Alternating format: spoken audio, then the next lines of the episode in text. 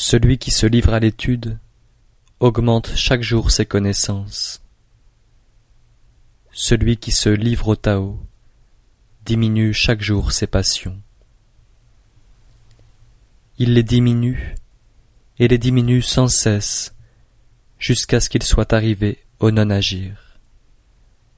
Dès qu'il pratique le non-agir, il n'y a rien qui lui soit impossible. C'est toujours par le non-agir que l'on devient le maître de l'empire. Celui qui aime à agir est incapable de devenir le maître de l'empire.